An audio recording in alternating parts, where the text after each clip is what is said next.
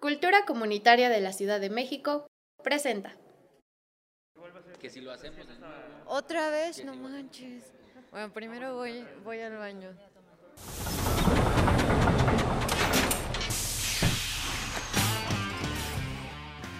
Bienvenidos sean todos ustedes a una emisión más de La Fábrica, este podcast que hacemos en la red de faros para conocer la oferta cultural de la Ciudad de México y de México, ¿por qué no? Vamos de, de aquí de la ciudad Del mundo. a todo el territorio Si se nacional. nos ocurre del mundo, pues hoy también. Me acompaña como siempre, siempre, siempre, Alexei. Mi nombre es Aroy Rangel y hoy tenemos una invitada tremenda. Invitadaza. Invitadaza. Queremos presentarles a Miriam Valderas, actriz. Nos va a platicar un montón eh, sobre tu profesión, sobre cómo sientes el teatro, el cine en el país. Pero bueno, primero empieza por contarnos quién eres, de dónde vienes, a dónde vas. ¿A dónde voy? Hola, ¿qué tal? Primero que nada, un saludo a todos los que nos estén viendo. Gracias. Y eh, gracias a ustedes, chicos, por invitarme a este proyecto de la fábrica, que me parece muy interesante. Eh, soy actriz de cine particularmente, ¿no? Eh, mi formación, como mucha gente de mi generación, comenzó en, en la escuela de teatro, ¿no? Con este formato que tiene que ver más con llenar espacios eh, físicos. Después descubro el cine eh, con esta película que yo creo que todo el mundo recordamos, eh, Amores Perros. ¿Qué has hecho en cine? ¿Con quién has, con quién has trabajado? ¿De qué se ha tratado esta parte de tu carrera en la Eh, cinematografía? A mí curiosamente me ha, me ha tocado este, trabajar con gente muy, muy brillante, muy valiosa. Y la verdad es que, que amo cada uno de los proyectos en los que he estado. La primera persona con la que trabajé fue esta cineasta que se llama Iria Gómez Concheiro. No sé si la ubican, pero con ella eh, hice mi primer cortometraje fue una experiencia maravillosa, ¿no? Este, ahí básicamente fue que dije, sí, sí, sí, sí, sí, sí soy, sí soy. De aquí De aquí soy. soy. actriz, ¿no? Y después ya estuve participando en... ¡Ay, mi memoria! Piedras. Verdes, Piedras Verdes, perdón. Piedras Verdes con Ángel Flores. eh, después he estado también con María Novaro, Así también en Las Buenas Hierbas, al lado de, de Ofelia eh, Medina, Úrsula Pruneda, que son grandes actrices.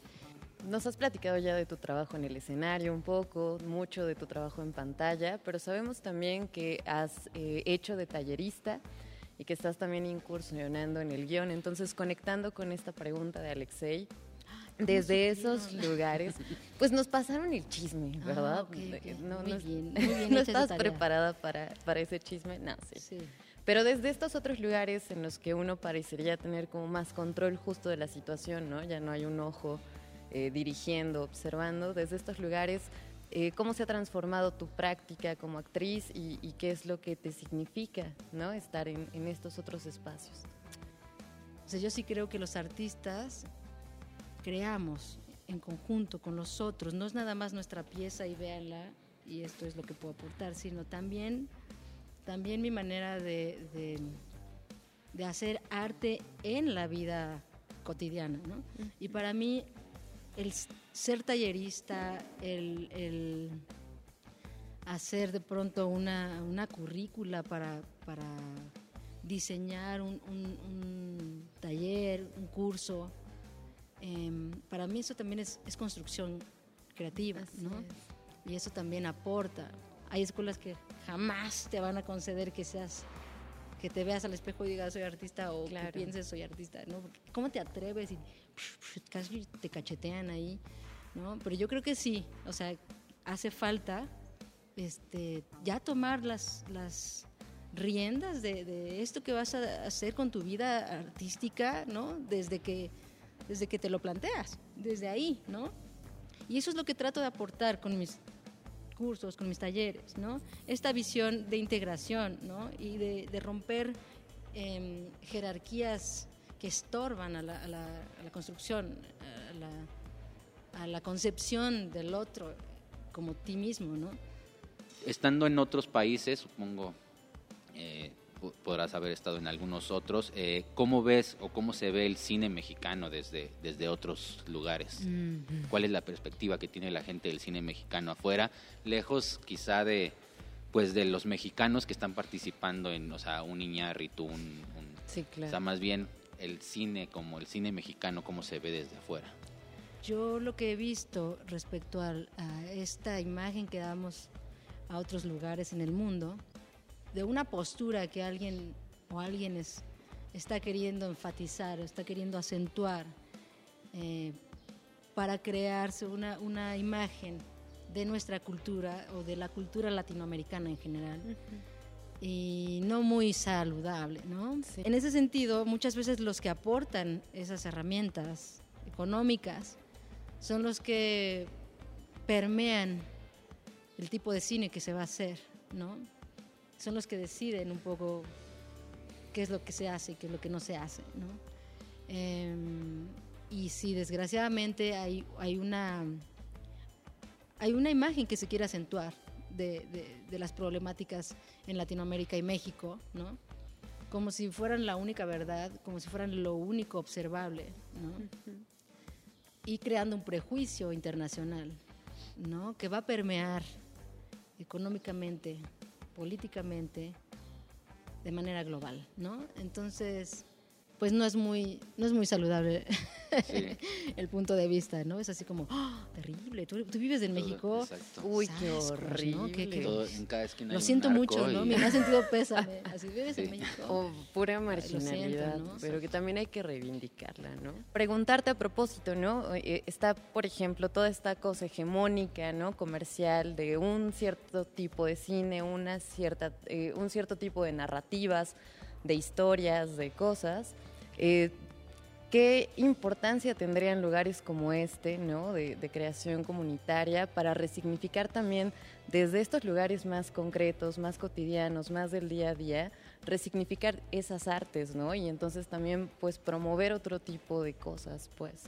Mi historia personal artística sin, sin faros eh, no es la misma, ¿no? O sea, yo he tenido oportunidad de dar talleres en, en Indios Verdes, en Oriente, en Tláhuac, en, en varios lugares. Próximamente en Aragón. Próximamente en Aragón, no se lo pierda. Contrato. Y que me lo firme aquí. la, y la verdad es que, que es parte de, de mi formación, ¿no? De mi misma formación. Y yo sí haría una invitación a la gente y a la comunidad aledaña a estos centros eh, de creación que, que- que los protejan, que, que se adueñen, que se apropien, que, que estén ahí al tanto porque porque verdaderamente es un es, es un iba a decir privilegio pero no es exactamente un privilegio es es una herramienta que hay que usar ¿no? Exacto. porque estos estos espacios son nuestros no no es no son de alguien y, y nos deja entrar gratis no no no, ¿no? Es de la son gente. nuestros, ¿no? Sí, Se justo. pagan con nuestros impuestos, con la vida de, de todos juntos, eh, productiva. Entonces, son nuestros, hagámoslos nuestros, eh, llenémoslos de nuestra experiencia, de nuestra energía, vengamos a compartir de estos, de estos faros, ¿no? Sí, y aparte, eh, qué, padre que lo mencionas porque realmente no es un privilegio de la gente estos espacios, sino un derecho que tienen, el Así derecho a la, es. a la cultura y entonces estos espacios están abiertos para ello, para que la gente tenga la oportunidad de acercarse a la cultura y a las artes de la forma que, que ellos decidan. Entonces es una de las primeras, de las, de las fundamentales ideas que tiene la red de faros y por eso tenemos preparado una capsulita. Cápsula. cápsula, cápsula, cápsula. Es momento De- de la cápsula. eh, la historia de las faros, ¿no? Para que la gente que no conozca un- eh, mucho de cómo nació, cómo surgieron estas faros, esta red de faros, pues en esta cápsula vamos a hablar un poco de eh, cómo nacieron y la evolución que han tenido, ¿no? Entonces vamos a verla. Excelente, Regresamos. vayamos. Vamos, miren.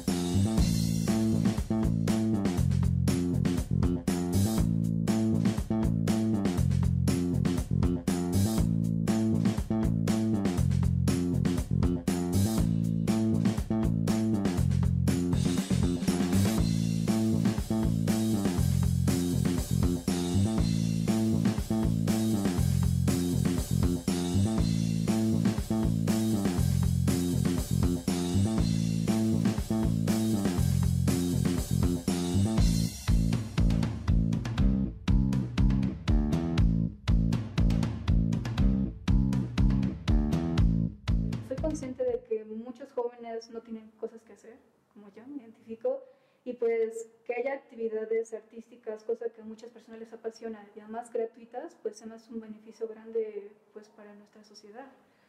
Y además para, nos ayuda como a generar empleos, lo siento, y creando artesanías y haciendo cosas positivas.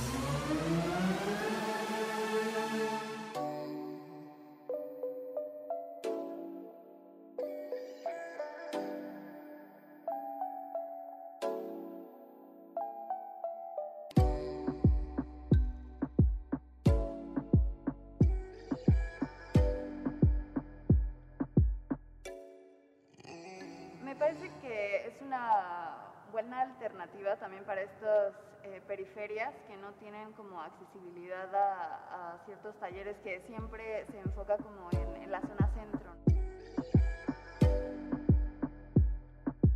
Me siento muy orgullosa de que le hayan dado continuidad a esta onda de los faros, ¿no? que no solamente se haya quedado en uno, que en dos, o que nada más se le haya metido a uno o dos. O sea, estoy viendo que a los faros realmente les están invirtiendo bastante tanto dinero como esfuerzo y calidad en las personas que están trabajando dentro de los faros.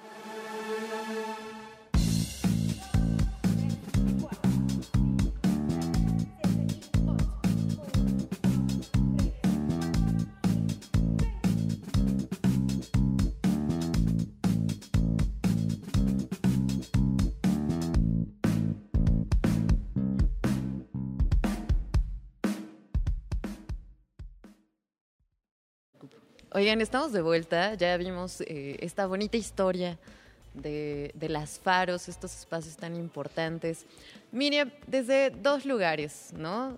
Desde este lugar del papel de las mujeres en los ámbitos artísticos, particularmente en, en, lo que te toca, ¿no? Como actrices, pero sobre todo como realizadoras, ¿no? Del lado de la dirección la importancia de este tipo de espacios también para favorecer esas agencias, ¿no? Esos agenciamientos, dirían por ahí. Están pasando muchas cosas a nivel artístico también, ¿no? Creo que van a pasar más y creo que es muy necesario que suceda. Hay muchos tabús, muchos estereotipos que todavía seguimos manejando, ¿no? Em, tenemos un monstruo muy grande que es, que es la publicidad, ¿no? Y, ese, y lo llamo monstruo porque, porque es un aparato muy complejo, ¿no? No porque necesariamente sea maligno, pero es muy complejo y, sí está manejando estándares todavía muy arcaicos, muy, muy en contra de este desarrollo y de, este, de esta evolución natural que está teniendo la, la, humanidad en cuanto a su replanteamiento de género, su replanteamiento sexual, ¿no? Y creo que la publicidad se está, se está convirtiendo en un lastre. Menciono la publicidad porque, porque es una fuente de, recursos, eh, de la que muchos eh, cineastas, mucha gente que se dedica al arte, tiene que hacer uso, ¿no? Em, por ejemplo, vaya, ¿quién no conoce productores, productoras, este, fotógrafos, fotógrafas, que, que, la mayoría de sus ingresos viene de, de, esa parte del trabajo, ¿no? Em, pero en cuestión de contenido, pues sigue siendo como un aparato añejo, ¿no? Em, desde ese lado lo asocio con, con, lo que tiene que ver con el arte, ¿no? Con lo que tiene que ver con los cineastas y las cineastas, ¿no?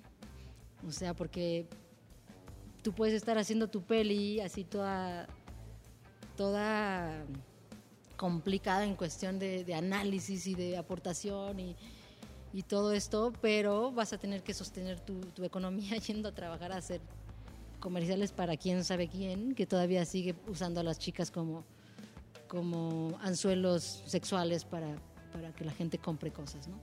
Entonces es como una dimensión ahí paralela, ¿no? Que todas las cineastas y todos los cineastas estamos este, viviendo, ¿no? Los actores, las actrices mismas, ¿no? Este, tengo colegas que, que pues se pronuncian así en, pro de, del feminismo y de otras formas de, construirnos y al mismo tiempo eh, están así de pronto en el calendario, vestidas de colegialas y Sasquatch, ¿no? ¡Auch! Entonces, esa es la realidad que estamos viviendo, como la cuestión racial, por ejemplo, que es algo que tampoco se menciona ya mucho, ¿no?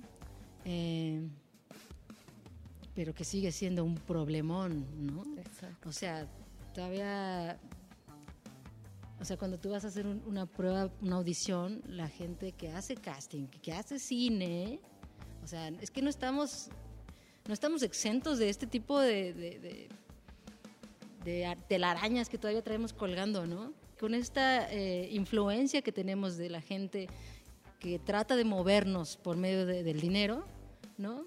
Ya se nos quedó en la cabeza que, que las historias de, de gente que sufre y que está mal y que está y que no tiene educación y que está terriblemente en el hoyo, así en la alcantarilla, es gente morena o indígena, ¿no? Porque además no es lo mismo ser moreno que ser indígena. Sí, no. Y, eh, y la gente que tiene historias de sueños, la gente que tiene historias de poesías, de... Triunfos. de- de- exacto, son blancos todos, ¿no? Ahora resulta, ¿no? Entonces también aquí la importancia es que tanto nos la creemos, ¿eh? Exacto. Hay una responsabilidad como creativos también que tenemos. O sea, una cosa es la- lo, lo que me digan allá, ¿no? De, de lo que tengo que hacer y otra cosa es que yo me la crea y me lo lleve a mis proyectos personales, ¿no? Ouch. el análisis que tiene la gente de los productos audiovisuales, del Sí, cine, del teatro también es muy importante y creo que los espacios como los cineclubes, como los cinedebates, pues eh, aporta mucho a que la gente pueda platicar sobre lo que ve de manera más reflexiva, más crítica, crítica, y eh, tener otra mirada a estos a estas producciones. Por supuesto, de entrada yo, vaya, les agradezco que tenga yo la oportunidad de hablar de estos temas, porque, mm, porque esto es así, porque esta es la naturaleza eh, de, de estos faros, ¿no? O estas faros, creo que Esas. ahí está viendo una evolución de la cual yo no me enteré. Es que son fábricas. Son Las fábricas, sí, fábricas. sí, sí. Eh, sí, yo lo tenía como un rollo de faro de luz que ilumina, ya sabes. sí. Sí, sí, también. Ajá. Bueno, y pues sí, pues gracias a la naturaleza de, de estos espacios es que, que- que se pueden hablar de estos temas, ¿no? Y que yo por, personalmente como actriz puedo abordarlos porque pues regularmente es un luces, cámara y acción y bye, ¿no? Y no hay como muchos lugares en los que los mismos artistas, los mismos creativos podamos em, explorar, ex- platicar, ¿no? Entre nosotros, entre nosotres y este y seguir creciendo. No, no hay mucho de pronto, ¿no? Entonces hay que aprovechar estas islas, ¿no? Eh, de conexión con, con, con el mundo, con, con lesotres. Muy bien, pues lamentablemente Llegamos al final. Llegamos al final, No podríamos hablar, ser. Seguir platicando contigo horas, horas Bueno, vamos a seguir. y horas. Detrás de Seguramente cámaras. se- seguiremos, pero no tendrán el placer de verlo ustedes allá en casa. Muchas gracias, Arodi. Y A ti, Alexei. por supuesto, muchas gracias a ti, Miriam, por, por prestarnos un poquito de tu tiempo, de platicarnos, de eh, pues, compartir con nosotros.